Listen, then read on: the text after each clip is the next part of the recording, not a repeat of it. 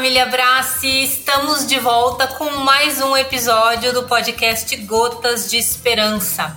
E para você que está chegando agora, a Abraça Esperança é uma associação localizada em João Pessoa, na Paraíba, autorizada desde 2017 pela Justiça Brasileira a cultivar e fornecer derivados da planta cannabis aos seus associados em forma de óleo e spray.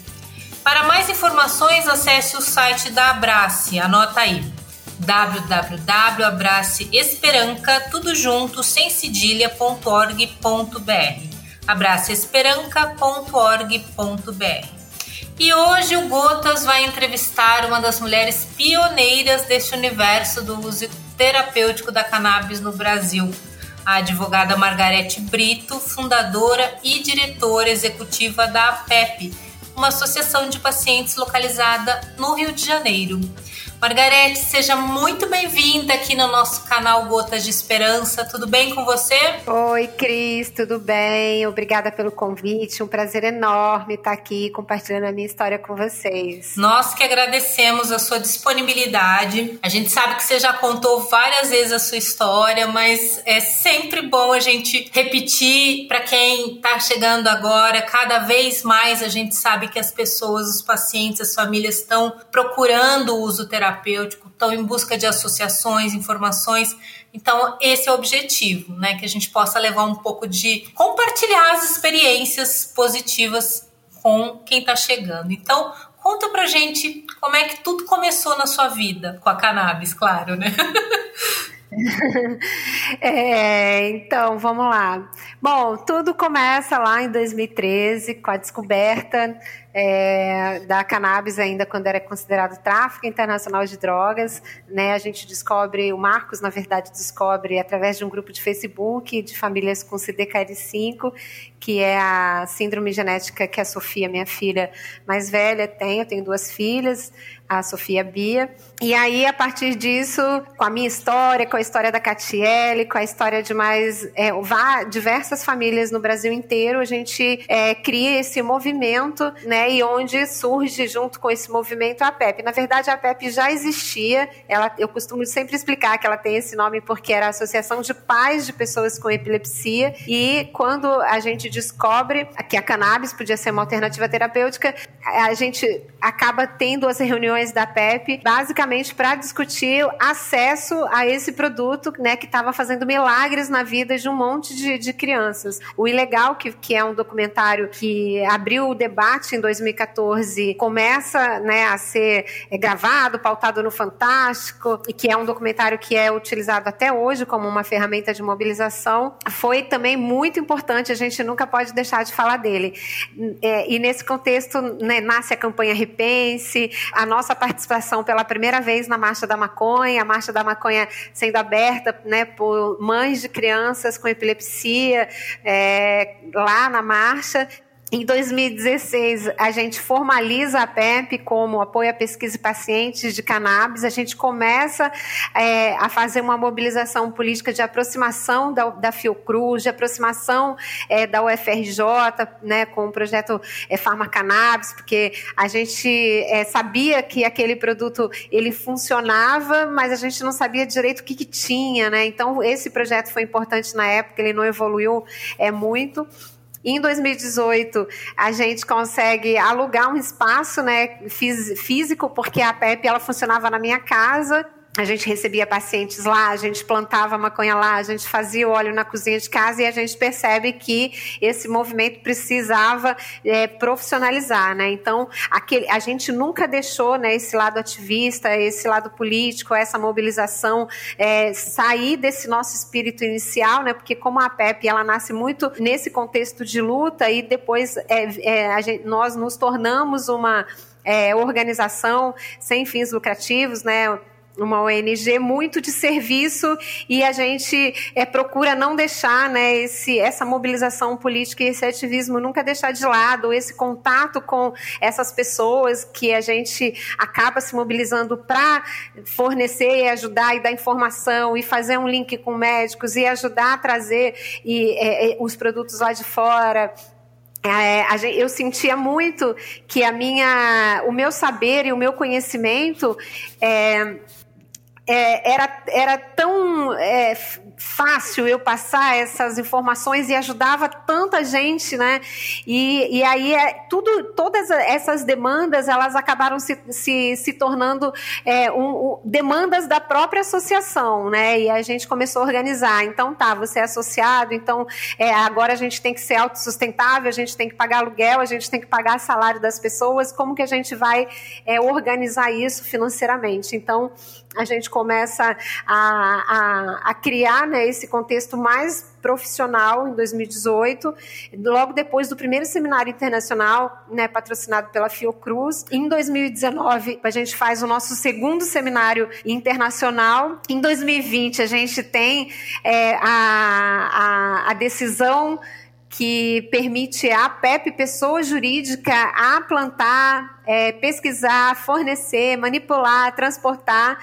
É, e aí a gente né, tem o, a, a, Fazenda, o nosso projeto 10 mil plantas, onde a gente começa é, a crescer exponencialmente quando a gente começa, é, além de toda a mobilização, curso de cultivo, curso de extração, curso de educação médica, a gente começa a profissionalizar e remunerar a, a associação né, de uma forma que a gente consiga é, ser autossustentável.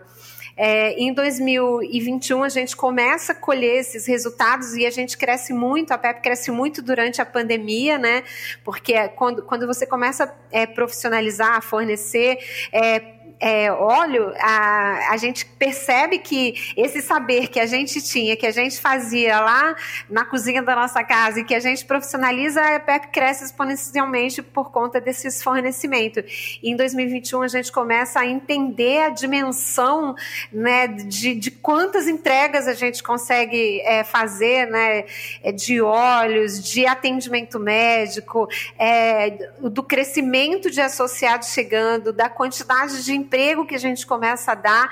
A gente, em 2019, quando a gente é, começa a crescer é, mais com, com, com um caráter mais profissional, é, a gente percebe que em dois anos a gente passa de, de três funcionários, colaboradores para em 2022 50. Então foi realmente incrível, né? Foi um crescimento absurdo que eu costumo dizer que nem nos meus melhores sonhos eu imaginava um dia coordenar um, é, um, né, uma equipe de 50 pessoas numa fazenda né, de, de maconha no interior do Rio de Janeiro. Então as coisas foram acontecendo de uma forma é muito rápida nesses últimos é, dois, três anos e a gente colhendo aqui os frutos de, de uma quantidade de, de pessoas que a gente consegue ajudar assim absurdamente. Então, é, resumidamente, a história em, em, contada em cinco minutos de dez anos é isso, assim, Cris. Bacana. E quantos pacientes, quantos associados tem hoje a PEP? Hoje a gente tem mais de 4 mil associados, de crianças a idosos, de todas as patologias, né? Autismo, epilepsia, dor, é, é mais ou menos é, é 4 mil, um pouquinho mais, um pouquinho menos. E você falou do, do Ilegal. Para quem não nunca ouviu falar ou não conhece, o Ilegal é um filme, um documentário muito bem feito, é, que fala da trajetória de algumas mães, a Margarete é uma das mães, em busca é, pelo, pela a possibilidade de acesso ao remédio. Naquela época, em 2014, era como falar de um ET, né? Quando a gente falava de, de, de, de canabidiol, ou de maconha, ou de cannabis medicinal, era tudo muito ainda novo, né? Na sua avaliação de 2014 para cá, o que mudou? O que falta mudar? Como é que está o cenário hoje? É, bom, quando a gente olha para trás, a gente vê assim uma série de conquistas, né? Que que foi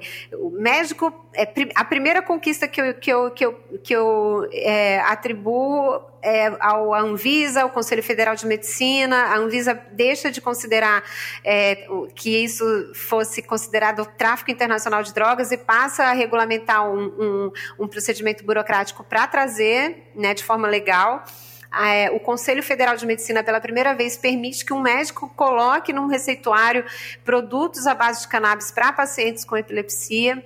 É, depois é, a gente começa a, a ter o, o, o, Ministério Público Federal de Brasília, incluindo o THC também, né, na possibilidade né, de, de, medicamentosa. É, a gente começa a ver um crescimento enorme de médicos né, chegando para prescrever. É, foram diversas. A gente começa a ver também muitas universidades é, se aproximando das associações para pesquisar. É, então, assim, todos esses avanços é, foram muito importantes, mas ainda tem muita coisa que a gente precisa avançar. É, a gente precisa é, é, que o Conselho Federal de Medicina é, melhore o a resolução que, né, que não mudou de, desde 2015. A gente precisa que a Anvise regulamente cultivo, porque hoje as associações plantam ainda com muita insegurança jurídica. É, a gente precisa que o, o, os médicos tenham mais segurança também na questão da prescrição de óleos de associações. Enfim, é muita coisa que a gente precisa avançar ainda. Eu acho que eu costumo dizer que a brincadeira nem começou assim. Tem muita coisa ainda que é, é que a gente vê que nos Estados Unidos, que é um país que já está muito à frente, né, na questão de regulamentação, a gente vê muitos problemas lá ainda. Então, a cannabis durante muitos anos na história foi considerada do demônio, muito muito ligada à questão do tráfico. As pessoas, quando pensam em maconha, pensam na, é, na, naquele prensado na favela, junto com arma, sangue e morte. Então, a gente precisa trabalhar muito é, a desmistificação né, da, da, da, da maconha. E, e, fazer as pessoas entenderem né, os benefícios que, que tem trazido comprovadamente para centenas e milhares de pessoas, e mesmo hoje nos Estados Unidos, num contexto é, regulamentado, tem muitos problemas ainda de preconceito. A gente não consegue é, é, mudar uma história né, do dia para a noite. Então, é um trabalho de formiguinha que a gente tem que fazer diariamente, olho no olho, com todas as pessoas. E você acha quando chega o primeiro o paciente, a primeira é, contato dele com a, com a, com a maconha.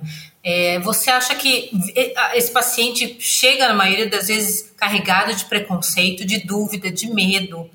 É, como é que, que é o perfil do paciente da APEP, do associado? Vocês têm um trabalho de bastante acolhimento, é, de consciência, vocês produzem cursos de autocultivo. Aliás, isso é uma das, das bases também né, da, da, da PEP, de, de, incentivar o autocultivo. Você é uma mãe que tem HC de autocultivo e outras também. Outras famílias têm conquistado, né, Margarida? É, o perfil dos pacientes que chegam na PEP é muito diverso, né? É, a gente costuma falar que quando a pessoa precisa de, do, dessa alternativa na vida dela, ela muda de ideia rapidinho, né? Ela deixa né, de entender que aquilo é do demônio e acha que é, passa a pensar que é de Deus. Então, principalmente quando ela, quando ela vê os resultados impactando na vida dela, na vida da família, elas mudam muito rápido, né? E isso é uma coisa muito bacana que a gente vê aqui no dia a dia. É, tem as pessoas que chegam. É, em geral, não chegam com tanto preconceito. É, é, a minha preocupação mais são as pessoas que não chegam. Então, a gente tem um, uma deficiência muito grande de, de, médico no SUS que possa prescrever, que possa orientar, que possa conversar com aquele paciente de baixa renda sobre isso. Hoje em dia, grande parte dos pacientes que chegam com receita médica são pacientes de classe média, classe média alta. É... Desculpa é, que, que tem a cabeça mais aberta para isso. Então, eu não sofro, eu, eu não sei se é pela forma que eu lido de muito natural com, com, com esse tema, eu sempre que me perguntar, ah, mas você já sofreu algum preconceito é, por, por dar maconha para tua filha ou né, de fazer esse trabalho com maconha, eu nunca sofri diretamente nenhuma violência verbal, nada, porque eu acho que é a forma como eu sempre lidei com isso, muito, é, muito verdadeira e, e talvez de um lugar de fala de mãe, de paciente. Então, É, é, agora, já teve um caso uma vez que, que, que, que, um policial que chegou todo cheio de preconceito, né? Porque tem um perfil de paciente que chega, é, não, olha, uma coisa medicinal, outra coisa recreativa. Isso daqui é errado, isso daqui é certo. Tem esse perfil de paciente e esse é o mais legal e desafiador de você transformar. Porque eu acho que é, é informar para transformar é um lema, que, né, um slogan que a gente trabalha muito na, na, na nossa comunicação comunicação que, e que é o mais recompensador, né? Quando chega uma pessoa dessa, né, com esse, é, com esse conceito e você consegue explicar é, sobre guerras drogas, quando você consegue explicar o que, que, é uma maconha fumada, qual é a diferença de uma maconha fumada para uma maconha ingerida. É, eu, eu, esses dias eu gravei um vídeo da maconha sólida da maconha líquida, né?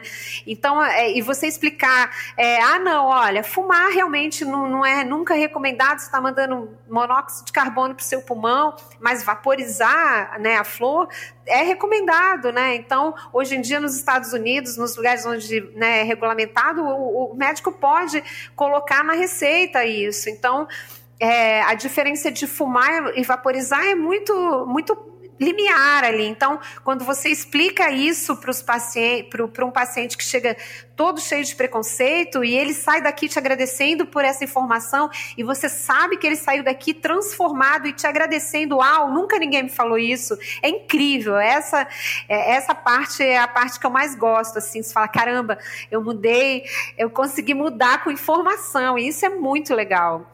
Então é de muito diverso o perfil dos pacientes que chegam e quanto mais difícil, mais legal. O desafio é a nossa energia aqui, o slonga da Petrobras. Sensacional. E conta uma coisa, quando você deu maconha a primeira vez para sua filha Sofia, qual foi o sentimento que você teve? Você teve dúvida, você teve medo e depois que você viu o resultado? Como é que foi? Você lembra disso? Lembro. É, quando, assim, quando eu conheci o Marcos, ele fumava, ele era usuário, eu, fui, eu cresci, eu nasci e cresci no subúrbio de São Paulo e para mim a maconha sempre foi relacionada é, àquele, àquela característica marginalizada. E quando eu mudei para o Rio e conheci o Marcos e conheci amigos que fumavam, que faziam mestrado, doutorado, que ia à praia no Posto 9 Ipanema e fumava, e era uma coisa muito tranquila, eu tive uma, uma outra relação com a maconha. E quando eu descobri é, que maconha podia ser remédio, vendo uma menina lá nos Estados Unidos que estava é, tomando e estava funcionando, e eu recebi isso e dei para minha filha pela primeira vez, eu não fiquei tão assustada, porque eu já tinha esse, essa relação tranquila com a, com a, com a, com a maconha eu pensava ao contrário, assim, eu falava assim, cara, que bom se isso der, der, certo com a minha filha, porque eu vou conseguir tirar outros remédios, outras drogas que realmente são drogas muito piores, né? Porque a maconha ela é uma droga, né? Então, mas é uma é, é, é, quando você começa a entender que é uma, uma droga que causa muito menos efeito colateral do que Depacote, Depaquene, Topiramato, é, é, né, todos esses remédios, né? Então, para mim, assim, eu queria muito que a Sofia tivesse zerado todas as crises dela, assim como aconteceu com a Anne durante um ano. E não foi assim, né? Com a Sofia, eu, eu dei, eu trouxe aquela, aquela, aquela resina preta que a gente ganhou de amostra grátis da Hemp Meds. E, e, e aí, quando eu comecei, eu, eu dei por uma semana, 15 dias, e eu percebia que ela ficava mais agitada, eu percebia que ela ficava com o abdômen distendido, e eu ficava muito confusa, porque na época não tinha nenhum médico que pudesse me orientar, orientar sobre nada, nem sobre efeito colateral, nem sobre interação. A gente não sabia nem direito o que, que, tinha ali. A gente sabia que era uma esperança e que podia dar certo, assim como estava dando lá nos Estados Unidos com outras meninas, né? E comecei a falar isso com outras mães que eu já tinha um, um contato. Uma delas foi a Catiele, que trouxe depois. Ela ficou esperando para ver se ia dar certo com a Sofia, para depois trazer para a Anne. E eu parei de dar, porque para a Sofia, num primeiro momento, não, não correspondeu às minhas expectativas. E eu suspendi, né? Tanto que quando o Tarso, que está fazendo a reportagem para fazer o, o, uma matéria para super interessante, entra em contato comigo, eu conto minha história, mas eu falo para ele, falo, olha, eu parei, inclusive, de dar para a Sofia e eu vou te dar o telefone de uma pessoa que é incrível a história, você tem que falar com ela. E e aí, logo depois, em seguida, eu conheci o doutor Ricardo Ferreira, que plantar, que é um médico aqui no Rio de Janeiro, que plantava, é, fazia o óleo, dava para a sogra dele, que era um óleo da Sul né? E aí ele me deu um pouquinho para eu experimentar com a Sofia, porque eu já tinha parado o importado. E quando eu dei para a Sofia, ela, é, a Sofia é uma, é uma criança que ela, ela não, não, não tem 40 crises num dia, ela tem o número de crises é, dela é tipo assim, num, num, numa semana muito é, ruim, ela tem 5, 6 crises. Numa semana muito boa, ela tem uma, não tem nenhuma. Então, para eu avaliar né, o resultado com qualquer experimento que eu faço de qualquer remédio com ela, eu tenho que esperar um pouco. E quando eu dei a, Haletsu, que eu tinha ganhado, no, foi o mês que ela menos teve crise. Então eu fiquei muito animada, porque quando a gente tem um filho com igual a Sofia, qualquer ajudinha e qualquer benefício que você consegue melhorar a vida dela, pra gente é um ganho enorme, né? E aí foi quando eu comecei a a entender. Falei que, gente, esse remédio que está todo mundo trazendo com tanta dificuldade, pagando em dólar, não funcionou com a minha filha. E esse aqui que a gente, que o Ricardo planta, que ele faz, foi incrível. Então, foi quando eu começo a me envolver com, com, com o cultivo, com extração, com toda essa história, é que, que eu fiquei muito encantada. E aí, é, tô eu aqui hoje falando com você sobre tudo isso. Tanto é que agora, ah, em 2020, eu lembro do seu do vídeo você e o Marcos é, comemorando a sentença, né? E agora em 2022 essa sentença foi confirmada. Hoje tem uma fazenda maravilhosa de cultivo que está produzindo óleo para várias, várias famílias, várias pessoas. Como que é administrar uma fazenda de maconha no Brasil? Muito difícil. Menina, você não sabe. Eu converso muito com o Cassiano, né? O Cassiano acaba que é nosso guru para um monte de coisa, porque como ele está sempre à frente de, de, de tudo, né? Na história, né? Com, com muito corajoso, né? Ele fala, uma vez ele falou para mim, ele falou assim, Guete, é mais fácil você conseguir uma autorização para plantar maconha do que administrar pessoas. Então, o maior desafio, sem a menor dúvida, você pode conversar com qualquer pessoa, é administrar pessoas, é os recursos humanos, e é a gente é, ter, é, é você coordenar um, né, uma equipe, é, sobretudo jovem, né, de 50 pessoas, é muito desafiador. É, é, lógico que, além de tudo, você está lidando com, com, com, uma planta que é proibida, que tem carrega um monte de estigma, de preconceito, e você lidar né, com, com pessoas que estão trabalhando, pessoas que fazem o uso, pessoas que. É, é, muito difícil. Mas a gente, a, gente, a gente tem uma equipe muito boa, de pessoas muito inteligentes, muito empolgadas, é, que no final do dia você com todo o trabalho, vale muito a pena, mas é muito desafiador, né? Muito, é muito desafiador, é muito difícil. Você deve imaginar o quanto é difícil. Com certeza, com certeza. Mas isso eu acho que é um. faz parte, né? E, e isso eu acho que é o que te move, o que te dá mais energia para tocar. Agora, uma coisa interessante que a gente percebeu agora nos últimos anos é, foi um crescimento de associações. Você já deu entrevistas dizendo que é ilimitado, assim, que, que, que o fornecimento pode ser ilimitado, porque tem tanta procura e, e, e milhões de brasileiros precisam que, claro, é importante a gente ter é, várias associações fornecendo.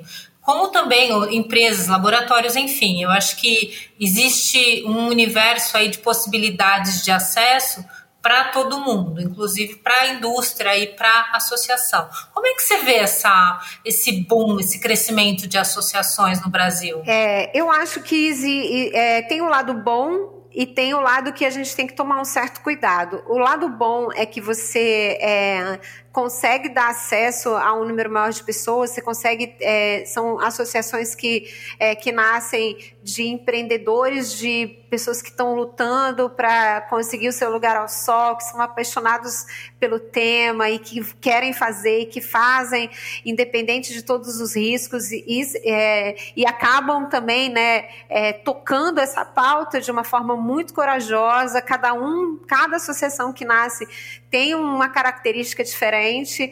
É, Mas e, esse é o lado que é bacana, né? De crescimento, de você ver pessoas é, que estão conseguindo avançar, né?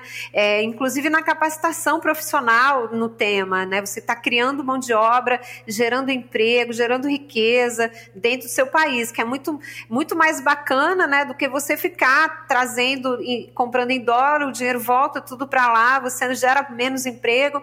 Esse é o lado bacana. O lado perigoso que tem que tomar um certo cuidado é que é, é, tem muita gente que é oportunista e com falta de responsabilidade. Eu acho que quando você lida com, com pessoas, com saúde, com, né, com é, criança é, é deficiente, com idoso que não fala, eu acho que tem muita, muitas é, é, iniciativas irresponsáveis, tem, eu vejo muita coisa acontecendo que eu não concordo e brigo muito. Quem me conhece sabe que eu sou briguenta, que eu falo o que eu estou sentindo e não compactuo com um monte de coisa e esse é o lado perigoso. Vou te dar um exemplo que, que, que aconteceu é, recentemente.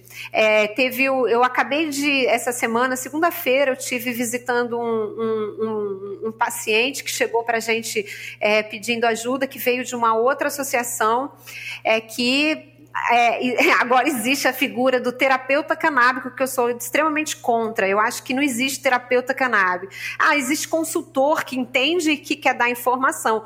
Mas eu, eu sou é, absolutamente contra é, uma pessoa substituir o papel de um médico, né, colocando em risco vida de pacientes gravíssimos. Então, esse paciente que chegou era um, é um paciente é, altamente comprometido, muito pobre, que mora numa, numa região muito perigosa aqui do, é, aqui do Rio de Janeiro. É, eu tive visitando lá, eu tive que passar no meio de, de, de traficantes com, com armas para chegar até a casa dessa pessoa. É, consegui levar o SUS até é, a residência, porque é, é, é essa pessoa estava sendo tratada à distância, era um paciente adulto que, que, que, que, tava, que vive amarrado num quarto é, há seis meses e, e, tomando altas doses de, de, de THC com, com perfil de esquizofrenia. Então foi um caso muito grave de uma irresponsabilidade, de você sem, nem saber direito o que, que era, né? De pessoas simples que estão ali. É, enfim, tem casos assim extremos de gravidade. Tem pessoas que acham que, ah, oba-oba, vão mudar a maconha, porque a maconha funciona para tudo e não é assim. Eu acho que tem que ter muito cuidado. Então, eu acho que essas iniciativas de pessoas que, é, é, que têm conhecimento pessoal com maconha e acham que, que, que podem fazer eu acho isso muito arriscado, sabe? Eu sou muito contra, eu acho que tem que tomar, eu acho que você tem que ter muita responsabilidade e, e aí eu acho que é, eu acho que, que a gente tem que ficar muito atenta para, né, para porque nós somos muito teto de vidro. Se a gente não tomar cuidado e não tiver responsabilidade, né, a gente está é, é, depondo contra a gente mesmo. Então eu acho que é, é, esses dois lados que eu vejo dessas iniciativas né, no Brasil, de associações que surgem, de pessoas que surgem com pouco comprometimento e, e pouca responsabilidade. Não, é incrível você ter tocado nesse assunto, porque eu vejo é, perfis aí, sei lá, nas redes sociais, de gente, ah, hoje você vai aprender a fazer seu óleo.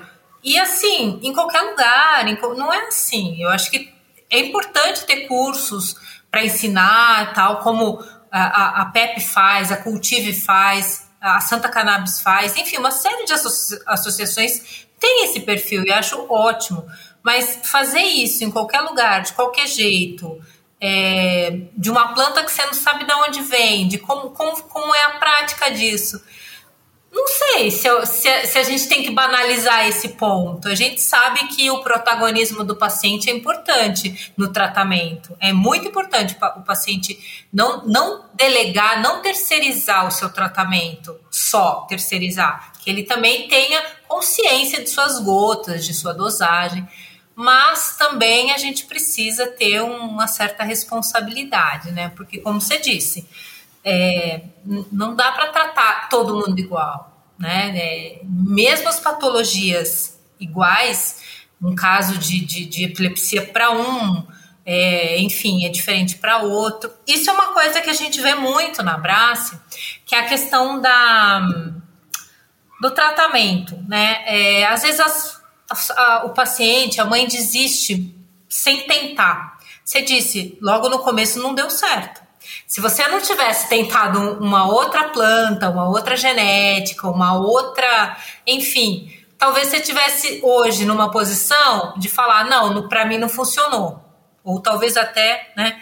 Então, isso é uma coisa importante, né, Margarete? De é, observar esse tratamento e saber que tem um, tem que dar um tempo para isso funcionar. Para algumas pessoas funciona muito rápido, para outras, no caso da Sofia, você precisou tentar uma, um segundo óleo. É, é, é isso, a gente está é, acostumado né, com, aquela, com aquele tipo de, de medicina né, de, com receita de bolo, né, que o médico é, prescreve, não sei o quê, e aí funciona, e não sei o quê. E não é assim, a cannabis é diferente. A cannabis você, é, você tem um sistema endocannabinoide que é único, você tem diversas plantas que pode é, funcionar melhor para uma pessoa, e tanto que você vê, né, o, o caso da Sofia da Anne é muito simbólico nesse sentido, porque a mesma doença, a mesma idade, o mesmo remédio funcionou absolutamente diferente para as duas.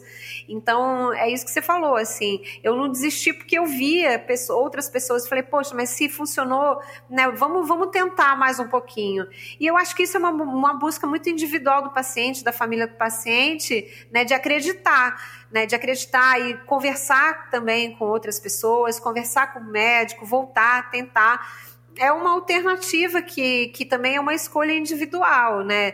Muita gente é, desiste, e por isso que a gente tem na PEP, a gente chama de comunidade virtual, né? A gente tem alguns grupos que quando a pessoa se associa, ela opta em, em participar ou não de grupos de WhatsApp, que a gente tem é, dividido por, por, por é, semelhança de doença, de idade, aonde lá elas conseguem fazer trocas de informações e isso tem ajudado muito, né? Essa, essa troca ajuda muito. É, é, a nossa história inicia muito com essa troca, né? De entre famílias, né?